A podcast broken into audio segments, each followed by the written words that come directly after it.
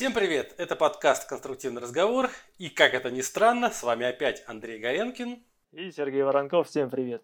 Да, всем здравствуйте. Ну что, сегодня у нас тема необычная для меня. Скажу, это, скорее всего, вотчина... Это скорее вотчина Сергея, чем, ми... чем моя. Это, да, это, это железобетон, а именно трещины в железобетоне. Как говорится, добро пожаловать. Да, ну ничего, сейчас я, сейчас я совсем разберусь. На самом деле я сегодня много, много, про трещины читал. Я надеюсь, смогу чем-нибудь кого-нибудь удивить сегодня. Но... Главное, чтобы не, трес... не треснули мозги тут.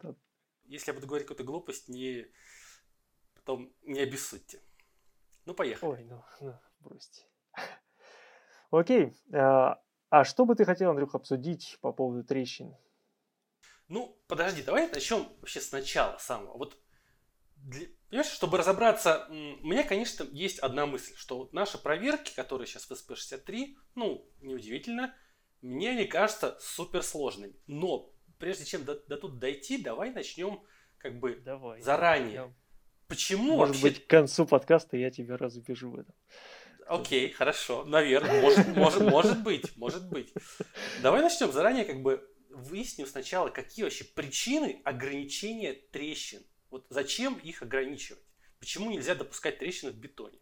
Давай. Ну, э, давай я немножко тогда введу, сделаю некоторое введение по этому вопросу.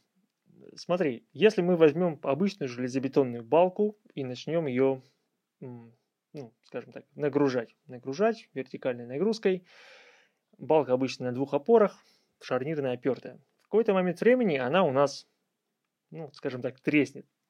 Э, в прямом, причем в прямом смысле она треснет, да, то есть у нее снизу появится нормальная трещина, может быть, в зависимости от армирования появится и наклонная. И до момента разрушения, в момент разрушения, вернее, у нее будет уже довольно-таки приличный прогиб. И ширина раскрытия этой самой трещины, она будет уже даже не миллиметрами исчисляться, а может исчисляться сантиметрами в момент разрушения. И таким образом в момент разрушения балка выглядит абсолютно неприглядной для внешнего наблюдателя. И представляешь себе, если человек, сидя у себя в квартире, увидит вот такую огромную трещину, он сразу же побежит куда-то жаловаться. Да, вот смотрел фильм «Дурак», помнишь, там был трещина в здании? Ну, смотрел, но плохо помню. Ну, если кто-то не смотрел, слушайте или посмотрите обязательно про ПГС, про простройку фильм. Так вот, если человек несведущий увидит такую огромную трещину у себя дома, естественно, что он подумает? Все ломается к чертовой матери, все плохо и побежит сразу же э, просить себе новое жилье или временное убежище. Так вот, чтобы этого не происходило, во-первых, нам нужно ограничить ширину раскрытия трещин, чтобы, ну, на худые случаях можно было заштукатурить, про это потом отдельную историю расскажу. Вот. Ну и кроме того, таким образом мы бережем нашу, мы уберегаем нашу арматуру от излишней коррозии.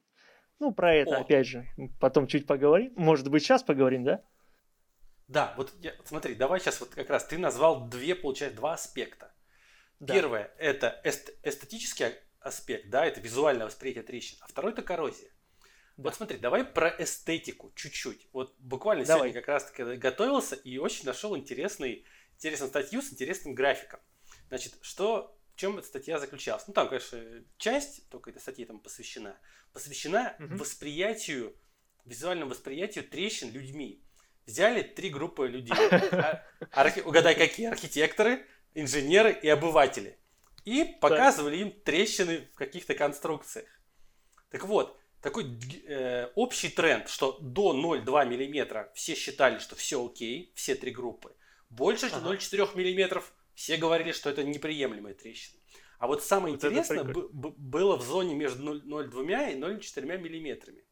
И ага. там, значит, график, который по, по горизонтальной оси у нас ширина трещины, да, по вертикальный процент людей, который считает, э, что такая трещина, она, ну, допустима. Так вот, угадай, и там три кривых получается, архитекторы, инженеры и обыватели. Вот какая была выше всех, то есть какой процент людей, ну, кому больше всего казались трещины неприемлемыми в зоне вот от 0,2 до 0,4. Ну, Только не говори, что это были инженеры. Нет, конечно, конечно же, архитектор. Архитекторам больше всего не нравилось то, что они вот, ну, то есть они, больше количество архитекторов считало, что эти трещины недопустимы. Вот. А, получается, обыватели, где были в серединке, а в самом низу, конечно же, были инженеры, потому что они, ну, обыватели боялись, да, они видели, ой, там, чем больше трещин, им страшнее становится, они думают, что да. конструкция ненадежна. Да. А инженеры прекрасно понимают, что, ну, парни, все окей, мы знаем, бетон должен трещать. Типа, да, если да. бетон не треснул, значит не заработал. Это по поводу, по поводу эстетики. А вот по поводу коррозии, на самом деле, тут можно очень много говорить. Сегодня очень интерес... много статей нашел по этому поводу. Вот давай, давай сначала ты расскажешь, что ты про это знаешь, про коррозию. Давай, хорошо. Ну, стандартная точка зрения, которая пишется в учебниках, да, это то, что э, сквозь трещины проникает там влага, какие-то процессы окислительные начинают происходить, воздух проникает и так далее. Вот. И получается, что арматура начинает корродировать, что приводит к уменьшению с, э, срока эксплуатации конструкции. Но на самом деле, как бы документального подтверждения, то, что это действительно приводит к уменьшению срока эксплуатации, как бы и нет. Ну, по крайней мере, об этом много кто пишет. И другая точка зрения на этот процесс говорит о том, что как только трещина у нас образуется, да, действительно, э, на арматуру начинает попадать влага, воздух, там, продукты карбонизации и так далее. Но через несколько лет, если мы посмотрим в перспективе несколько лет, то участок арматуры с трещиной и без трещины, они между собой практически не будут отличаться. За счет чего? За счет того, что все эти продукты коррозии, они просто таки блокируют доступ влаги, доступ э, воздуха к трещине. То есть таким образом, да, кратковременный эффект от этого есть, но в длительной перспективе это никак практически не сказывается на, на долговечности. То есть, получается, есть трещины или нет, по сути, для коррозии не важно. Правильно? Но здесь есть одно очень важное замечание, что если трещина больше, чем 0,3-0,4 мм, то это значительно ускоряет коррозию. А если она в пределах 0,3-0,4, ну, здесь уже практически разницы нет, да. Слушай, ну вот я тоже хочу подтвердить, да, что все, что ты сейчас сказал, вот то же самое я читал, но вот такого, что вот если трещина больше 0,3, да, ну, конечно же, там mm-hmm. не несколько миллиметров, но там 0,6 и больше, то, то все-таки также влияние не столь существенно на коррозию. То есть то, что есть трещины и нет трещин. Угу. Больше влияния, то есть больше, большую защиту от коррозии дает увеличение защитного слоя. То есть угу вот неважно, какая ширина трещины, чем больше защитный слой, да, потому что на самом деле, если ты увеличиваешь защитный слой, трещина на, на конце, на грани будет больше. Но да. эффект, эффект увеличения защитного слоя, даже при том, что у тебя на, в итоге будет больше трещины из-за этого, он дает большую защиту э, с точки зрения коррозии, ну, дает большую защиту от коррозии арматуры, именно увеличение защитного слоя. То есть, э, чем больше защитный слой, тем, собственно, меньше да. коррозии. Да. да. И, вот, и вот получается, что, ну, допустим, у тех же американцев, моих любимых друзей, у них... Мои друзья. Да, да, у них вот э, минимально написано защитный слой 40 миллиметров. Это минимальный защитный слой, который они говорят для конструкций, ну, не подверженных атмосферным воздействиям. Не подверженных или не подверженных? Под, не подверженных. Не а подверженных. что это значит? Ну, это... допустим, которые, на которые, допустим, вот внешняя, там у них есть разъяснение, что внешняя стена здания, фасад, да, допустим, на который может дождь, снег, там, ветер, все вот mm-hmm. это попадать, это, это конструкция подверженная. А если это внутренняя стена здания, да, допустим, mm-hmm. внутри у тебя твоя меж, межкомнатная стена, то это не подверженная. Так вот, для таких неподверженных 40. А для подверженных у них, по-моему, до 75, по-моему, там, ну, 75 у них для грунта, для грунта по-моему, а для угу. тех, а конструкция, допустим, фасадная стена, там, по-моему, около 60 миллиметров. У нас да, же, тут еще у нас же не см... так совсем. А, ну тут еще смотри, какой момент есть.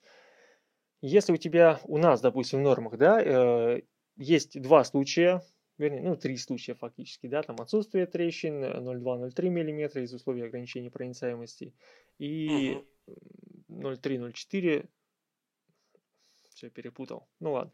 В общем, есть случаи отсутствия трещин 0,2-0,3, длительное кратковременное, и 0,3-0,4. Так вот, для м- конструкции, подверженных воздействию агрессивных сред, это как раз таки 0,2-0,3. То есть мы занижаем ширину раскрытия трещин для того, чтобы уменьшить влияние вот этой агрессивной среды. Вот. И, те, и таким же образом у нас же есть также э, увеличение защитного слоя, допустим, для фундаментов. Сейчас по новым нормам оно там, чуть, чуть не 80 миллиметров. Там.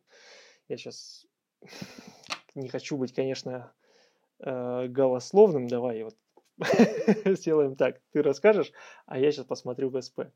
Окей, ну смотри, получается, что у нас есть больше, требуется больше защитный слой и меньше ширина раскрытия трещин для более агрессивных сред. Но когда мы увеличиваем защитный слой, у нас ширина раскрытия трещин увеличивается. Ну, по сути, если мы тупо увеличим защитный слой на бетоне... Ну, опять же, смотри, где мы, где мы их будем измерять? В уровне арматуры или в уровне бетона трещины? А у нас как сейчас по нормам? Просвети. У нас в уровне арматуры сейчас. А, окей, тогда все. Тогда все, все становится понятно. Тогда, тогда это 2 это уровень арматуры, да. Все, ясно. Хорошо. Ну, смотри, вот все-таки, ты говоришь, типа, ускоряет скорость, э, ну, точнее, увеличивается скорость коррозии, широкие трещины. Я посмотрел угу. реальную, реальные примеры, да, сколько может быть коррозия в конструкциях. Ну, откопал какой-то, люди там исследовали какой-то мост, там несколько мостов, и замеряли, угу. замеряли коррозию. Так вот, ну, там были данные в виде скорости коррозии за, средняя скорость коррозии за там 50 лет эксплуатации, да.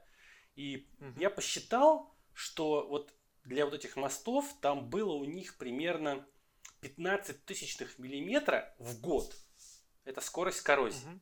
Так вот, допустим, 50 лет эксплуатации у нас наша конструкция. Мост, понятно, по нему все время. Ну, это полотно, полотно моста железобетонное. Постоянно ездит машины. Ну, агрессивная среда, я бы сказал.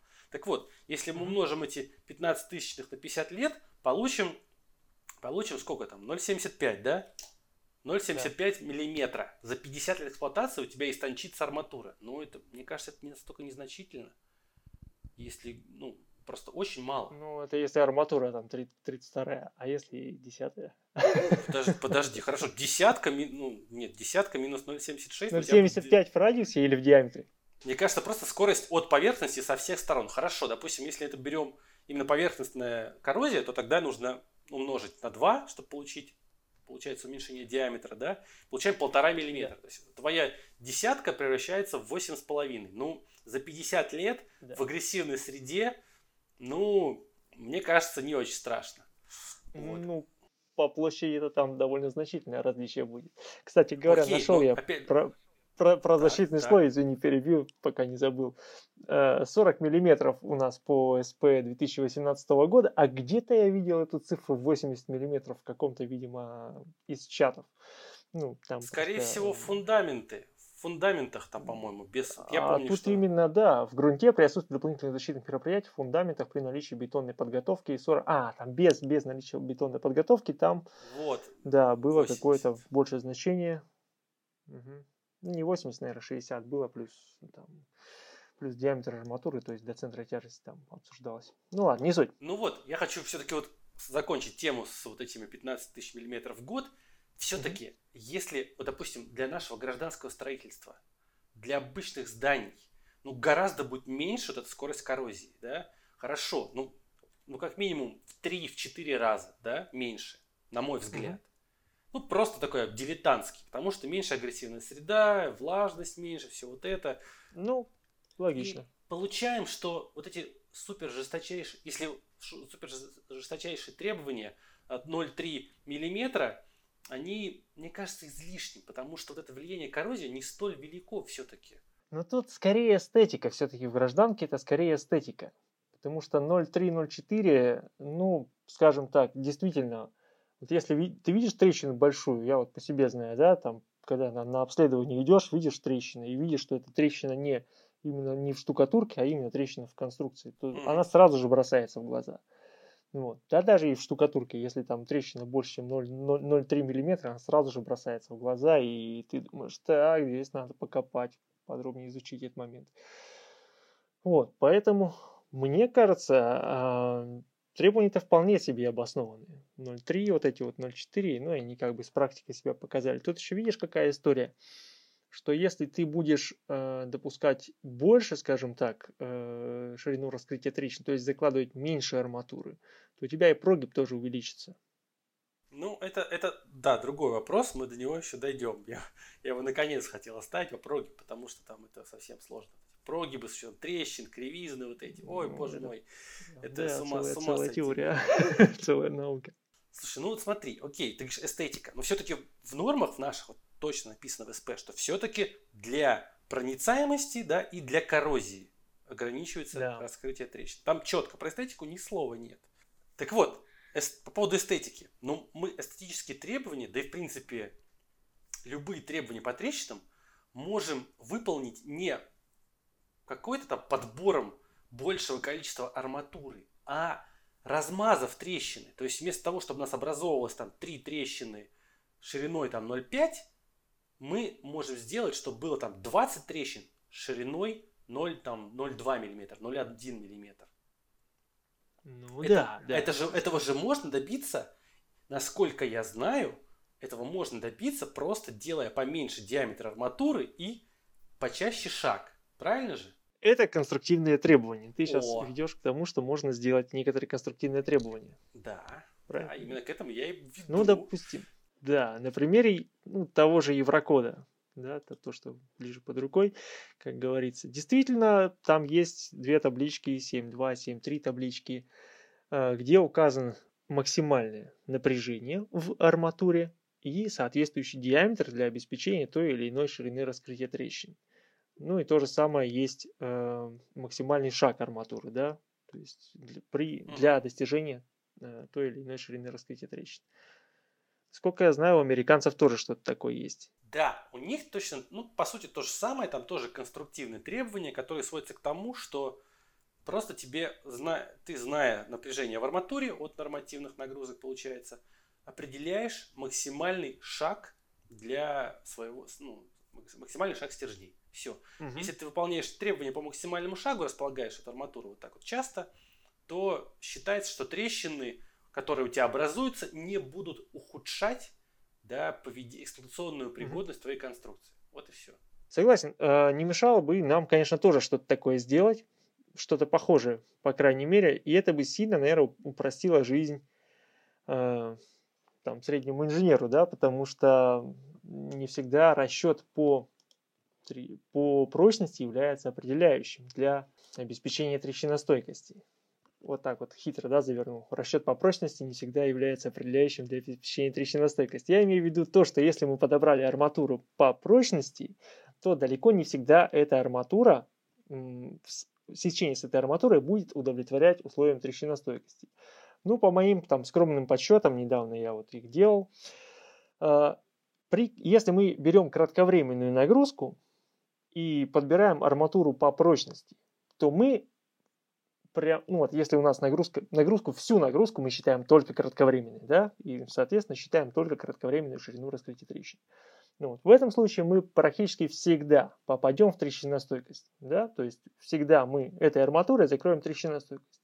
Если у нас нагрузка 50 на 50, 50 длительная, 50 кратковременная, то мы, э, скажем так, от, э, коэффициент запаса, при котором эти условия будут соблюдаться, коэффициент надежности по нагрузке, давай так говорить, коэффициент надежности по нагрузке, при котором условия трещиностойкости будут соблюдаться, он составляет не меньше, чем, 0, а, не меньше, чем 1,15. То есть, если у нас коэффициент надежности по нагрузке 1,15, это значит, что условия по трещиностойкости у нас тоже будут соблюдаться в этом случае.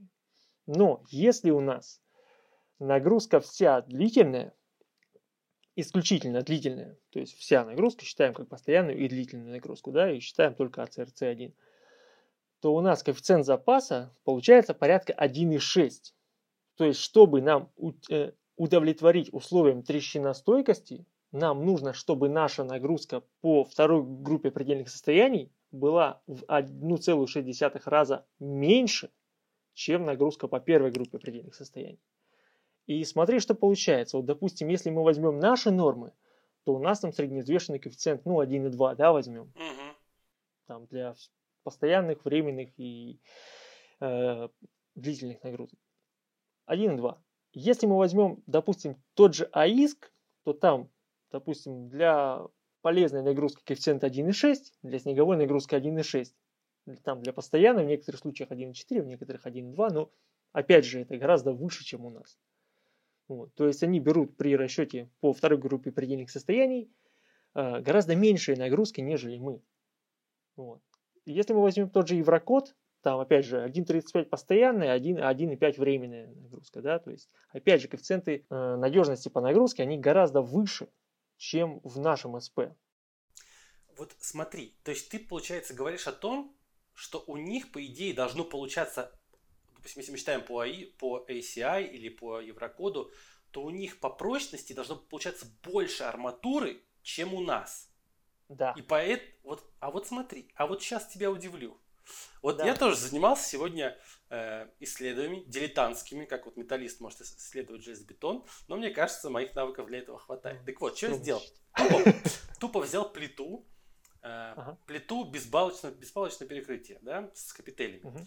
Я всегда от своих коллег э, раньше слышал железобетонщиков, что вот самое большое отличие это в плитах по, э, ну, безбалочных плитах, что арматура по трещиностойкости, она же в два раза может быть раз больше, требуемая арматура по трещиностойкости в два раза больше, чем по прочности. Что mm-hmm. я сделал? Я взял три, вот, посчитал плиту по трем нормам, просто тупо на прочность. Ну, подобрал mm-hmm. арматуру по прочности. Со всеми, конечно, своими коэффициентами надежности по нагрузкам, да, uh-huh. то есть три варианта. По Еврокоду, по СП и по нашим. Так вот, что я получил? Я получил, что у американцев по отношению, по сравнению с нашим, да, с нашим расчетом, арматурой по нашим нормам, получилось на 10% больше примерно.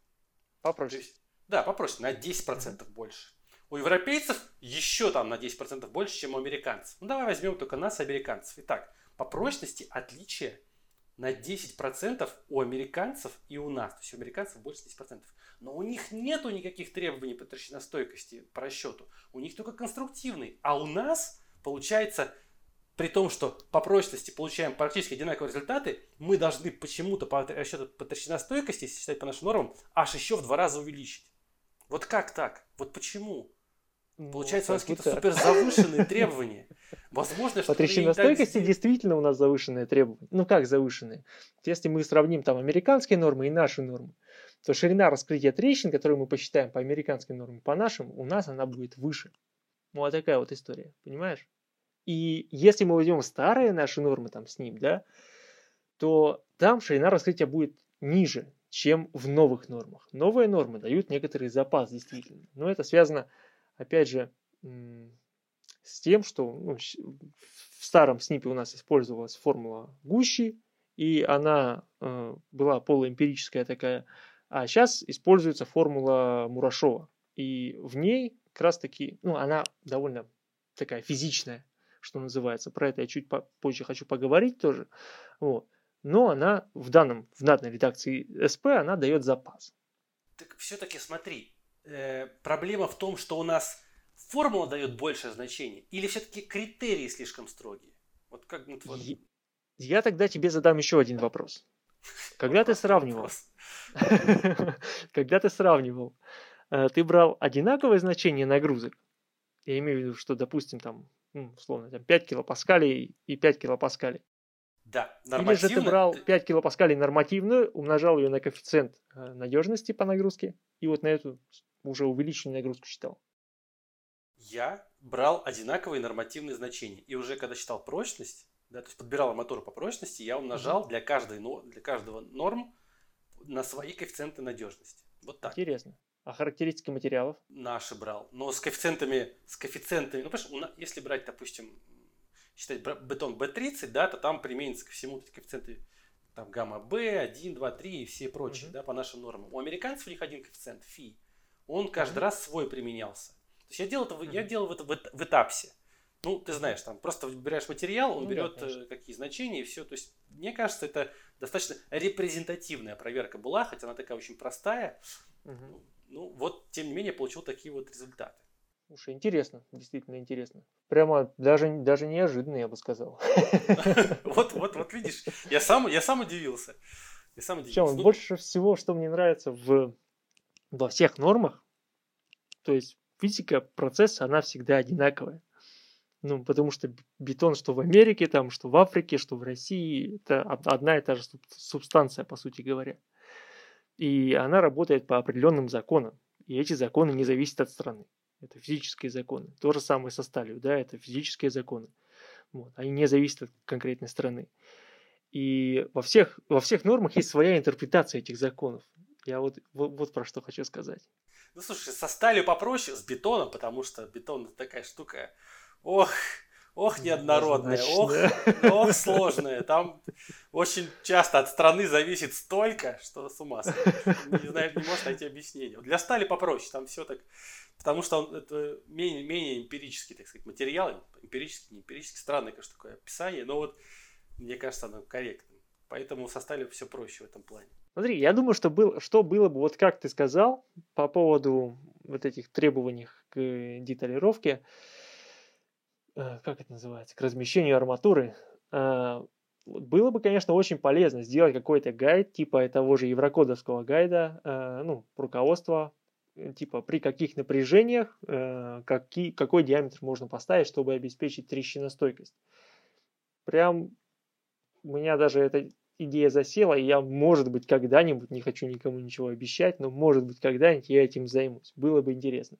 Единственное, что меня смущает здесь, это то, что у нас э, отдельно оценивается, скажем так, три составляющих вот этой трещина, ширины раскрытия трещин. Угу. Первая это длительная ширина от действия длительных нагрузок. Вторая это там кратковременная ширина от действия длительных нагрузок. И третья это кратковременная ширина от действия полных нагрузок. Вот, и получается у нас АЦРЦ1 плюс АЦРЦ2 минус АЦРЦ3. Вот у нас наша общая нагрузка. И получается нам как бы три раза нужно посчитать ширину раскрытия трещин. И в этом есть определенная еще сложность с точки зрения там, расчета по НДМ, потому что по НДМ у нас нет четких требований там, к, э, к определению той же э, расстояния между, того же расстояния между трещинами, которое зависит от э, площади растянутого бетона между трещинами, там, от диаметра арматуры и так далее. Вот. И было бы, конечно, классно, чтобы они появились, но пока их нет. И пока каждый интерпретирует эти нормы как по-своему. А интерпретировать как-то надо и считать как-то надо. Вот. Э, но для простых случаев, таких как балка, я думаю, что такая, такую табличку сделать можно. И может быть даже я когда-то доделаю вот эти все свои расчеты, про которые выше говорил, и выложу их куда-то в открытый доступ. Вот. Еще что бы мне хотелось тут сказать. Я наткнулся на такую фразу, как раз таки это в а, отчете ACI, и там фраза из какого-то, видимо, тоже отчета или из какой-то статьи 87 года. Говорится о том, что тренд в проектировании железобетонной конструкции э, стоит в том, чтобы обеспечить э, требования по трещиностойкости путем соответствующего размещения арматуры, а не каких-то сложных расчетов. Просто вот гениальнейший. В каком году ты сказал? В 80 каком-то? Ну, это 87 год. О, как, да, это еще до нашего рождения было, представляешь? Люди уже тогда да, поняли это. А мы в 2020 году в SP63 имеем вот эту формулу с тремя составляющими, которая вычисляет эту ширину трещин. О, боже мой, это меня так всегда пугало. Нет, на самом деле сложного там ничего нет. Вот я сейчас хочу еще а, пару аргументов в не то чтобы в защиту, да, а в аккуратность и вот эту вот искусность нашей теории, э, которая сейчас используется в СП, теория Мурашова, и там, по сути говоря, есть несколько составляющих. Есть, понятно, три коэффициента, которые влияют на длительность, на, а, на, на которые, назначение которых влияют длительность нагрузки, там, периодической и непериодической арматуры и напряженное деформированное состояние, там, растяжение или изгиб. Три коэффициента. Ладно, это эмпирика, понятно. И дальше вот есть э, коэффициент PCS, есть деформация в арматуре, ну, которая выражена через напряжение сигма S деленное на ES, и расстояние между трещинами. И по сути этот подход, э, он, скажем так, он очень четко отражает физическую природу трещин. То есть ширина раскрытия трещины – это, по сути говоря, деформация арматуры, помноженная на некоторый понижающий коэффициент, который учитывает работу бетона между трещинами, и помноженный на расстояние между этими трещинами блин, по-моему, вот прям идеально. И когда мы говорили с американцами в очередной раз про трещины, это было в марте, а, американцы высказали такую штуку, что типа, блин, ну, э, ты знаешь, э, у вас как бы в нормах не все, конечно, однозначно, но что касается трещиностойкости, то здесь гораздо больше физики, чем в любых других нормах. И я с ними полностью в, в этом согласен. Я абсолютно согласен, что наша теория суперфизична. пусть она останется. Но пусть дадут какой-то альтернативный метод, может быть, в нормах, который позволит без всего вот этого танцев с бубном, да, вычислять эти ширины трещин и что-то делать. Дать, дать альтернативный метод, который позволит каким-то другим способом ну, обеспечивать требования по толщиностойкости. Каким, не знаю, не могу сказать, потому что мы с тобой выяснили, да, что какие-то есть непонятки в плане соотношения требуемой площади по прочности и по толщиностойкости. Вот это тоже вопрос надо решить. Но все-таки не, несмотря на это, дать, попробовать в нормах дать какой-то альтернативный подход, чтобы людям было проще. Слушай, мы э, из подкаста в подкаст возвращаемся к этой теме на самом деле. И сейчас у меня прям как-то на, нащупалось оно, что называется. Э, короче, мы, приход, мы все время приходим к тому, что у нас нет вот этого дизайн-хендбука. вот этой толстой книженции, в которой, ну, просто на все случаи жизни, да, там куча табличек, справ... справочник проектировщика это раньше называлось. Нету сейчас вот справочника проектировщика, в котором можно было бы посмотреть, сказать, окей, у меня вот такой момент в балке, у меня вот такая там высота, такой диаметр. Так, сколько мне нужно поставить арматуру? Ну, условно говоря, да? Вот. Или какого диаметра мне нужно поставить арматуру, чтобы все, все у меня соблюдалось, все эти требования. Да, согласен, было бы очень круто. Не знаю, сейчас будет кто-то этим заниматься или не будет. Слушай, не, ну это очень нужная штука на самом деле. Вот я, между прочим, сейчас вот такой небольшой сник-пик. Я сейчас mm-hmm. за ним, ну не то, что я, мне вот один товарищ там помогает. Вот, он, мы составляем таблички по несущей способности стальных сечений. То есть можно будет просто открывать, mm-hmm. да, табличку и смотреть. Мне нужно, допустим, у меня столько-то есть нагрузка. Я, оп, смотрю эту табличку и говорю, мне такая колонна нужна с учетом того, что у меня такая расчетная длина. Ну это так, может быть выйдет когда-нибудь, я надеюсь. Ну, посмотрим. Ну, слушай, было бы очень интересно и, и круто, я думаю. Все инженеры, которые занимаются проектированием э, стальных конструкций, тебя просто отблагодарили.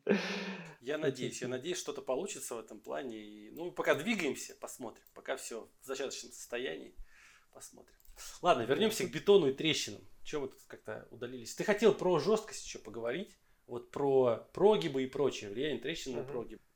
Вот смотри, то, что у нас написано в нормах, я, ну, как всегда, я боюсь открывать SP63, открываю, и там какие-то кривизны, какие-то кривизны там и прочее. Вот, знаешь, там первое написано, что нужно проверять, что прогиб там вычисленный меньше прогиба предельный. А потом про прогибы ни слова, потом про кривизны. Ну да. Ну, вот, знаешь, вот ты студент, который выпустился, открываешь SP63, и как бы, блин, чё, как мне прогибы-то посчитать? Какие-то кривизны там, как бы ты должен вспоминать там, что это какая-то зависимость есть между ними, но она нигде не указана в SP63. Тебе говорят, иди открывай учебник по строительной механике. Как бы, ну это ж неправильно, так нельзя делать. Видишь, ты что захотел?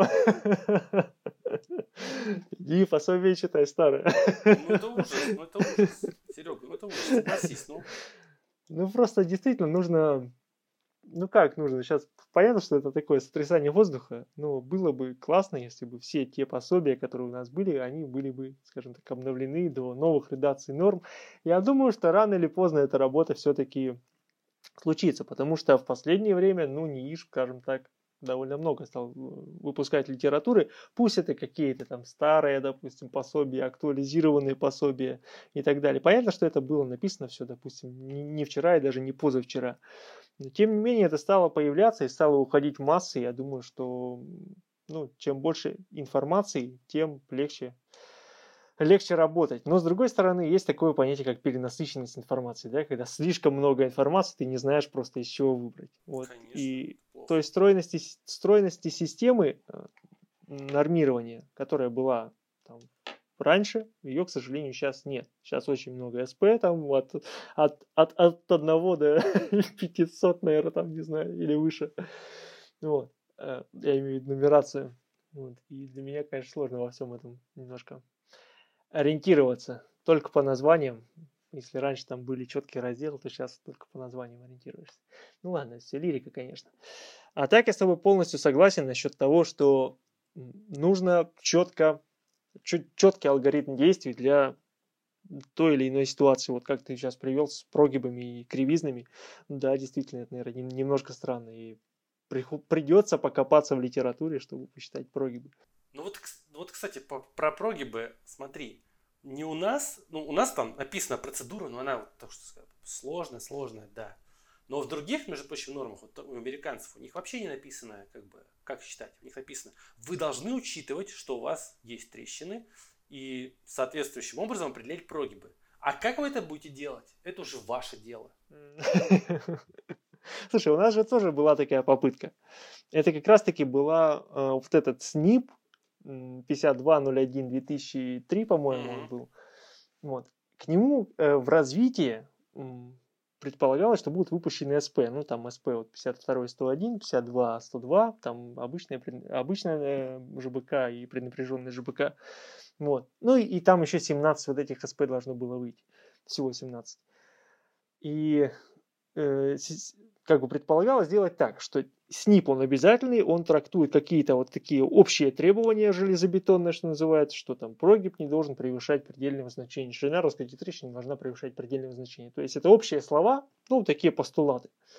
А уже в отдельных СП они были рекомендательные, предполагались как рекомендательные, и в них уже давались какие-то, ну, скажем так, э, методики расчета Инженер мог их использовать, а мог не использовать.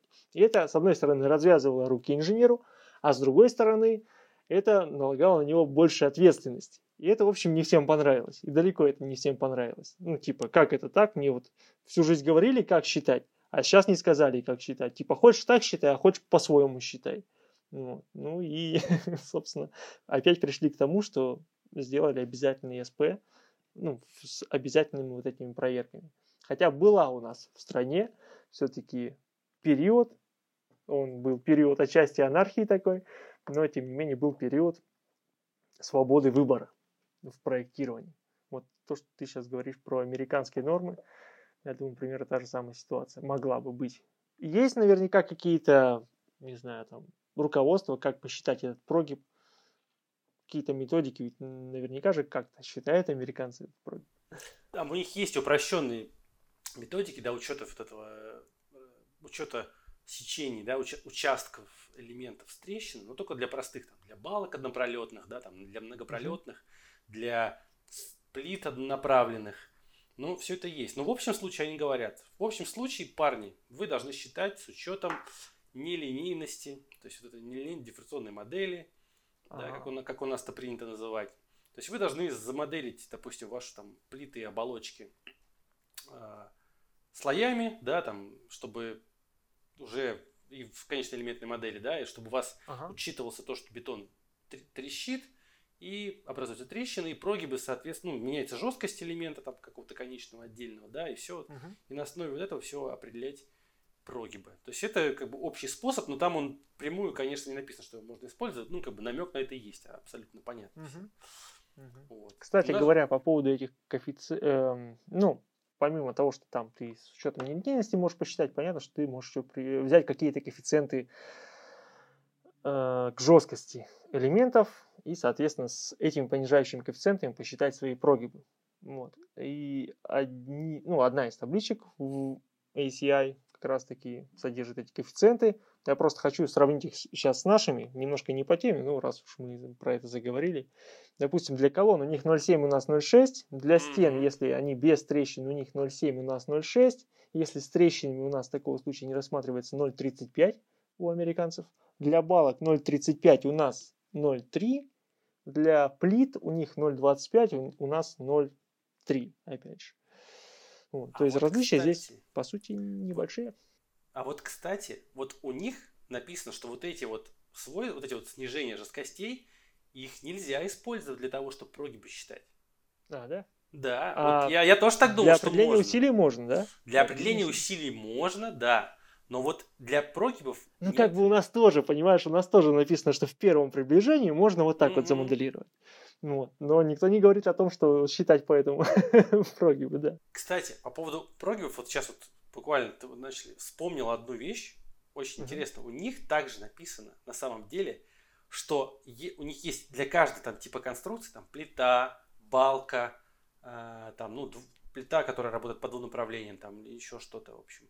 У них есть четкие критерии, которые называются минимальные толщины там плит или минимальная высота балки, ко- uh-huh. если ты, которые ты, выполняя которые, ты обеспечиваешь требования по прогибам. То есть ты, если выполняешь все требования, ты можешь прогибы вообще не проверять. И все так ну, и делают на самом деле. Да, все так и делают, не парятся. Это прикольно.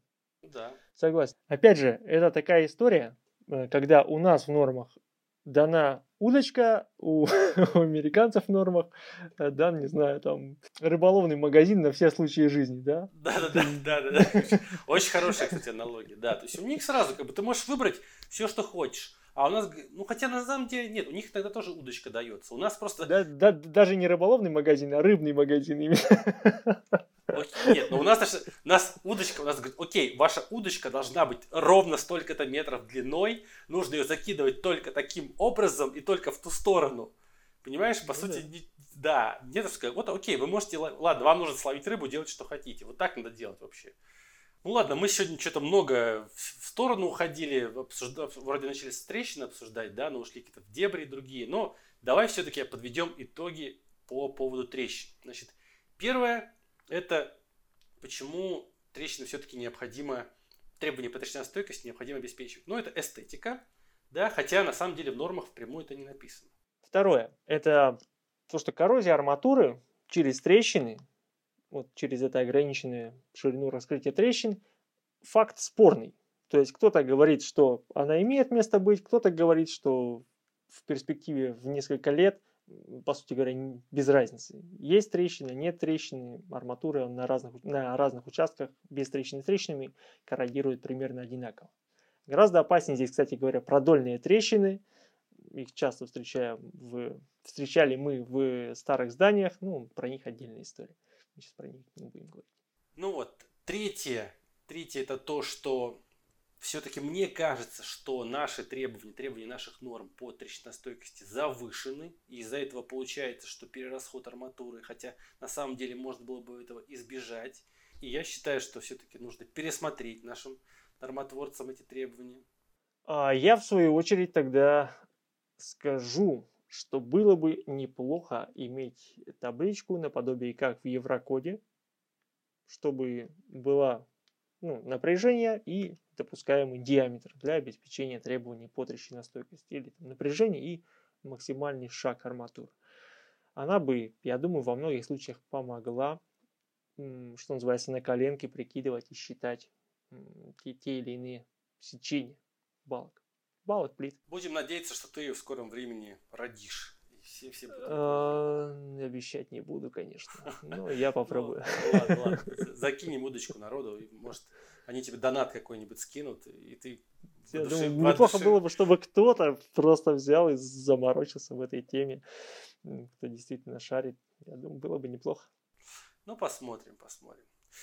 Ну ладно, давай закругляться уже. Это очень долго давай. сегодня мы с тобой это все обсуждаем.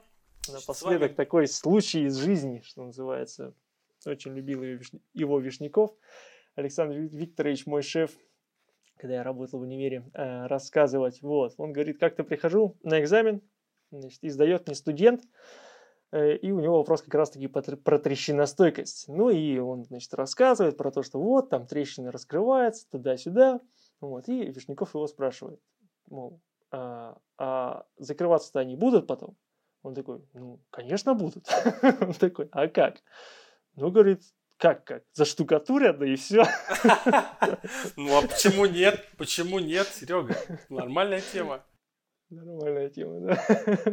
Вот. Так что текущий ремонт никто не отменял. Если ширина раскрытия трещин превышает предельно допустимую, делайте штукатурку, шпаклевку, да, и не парьтесь.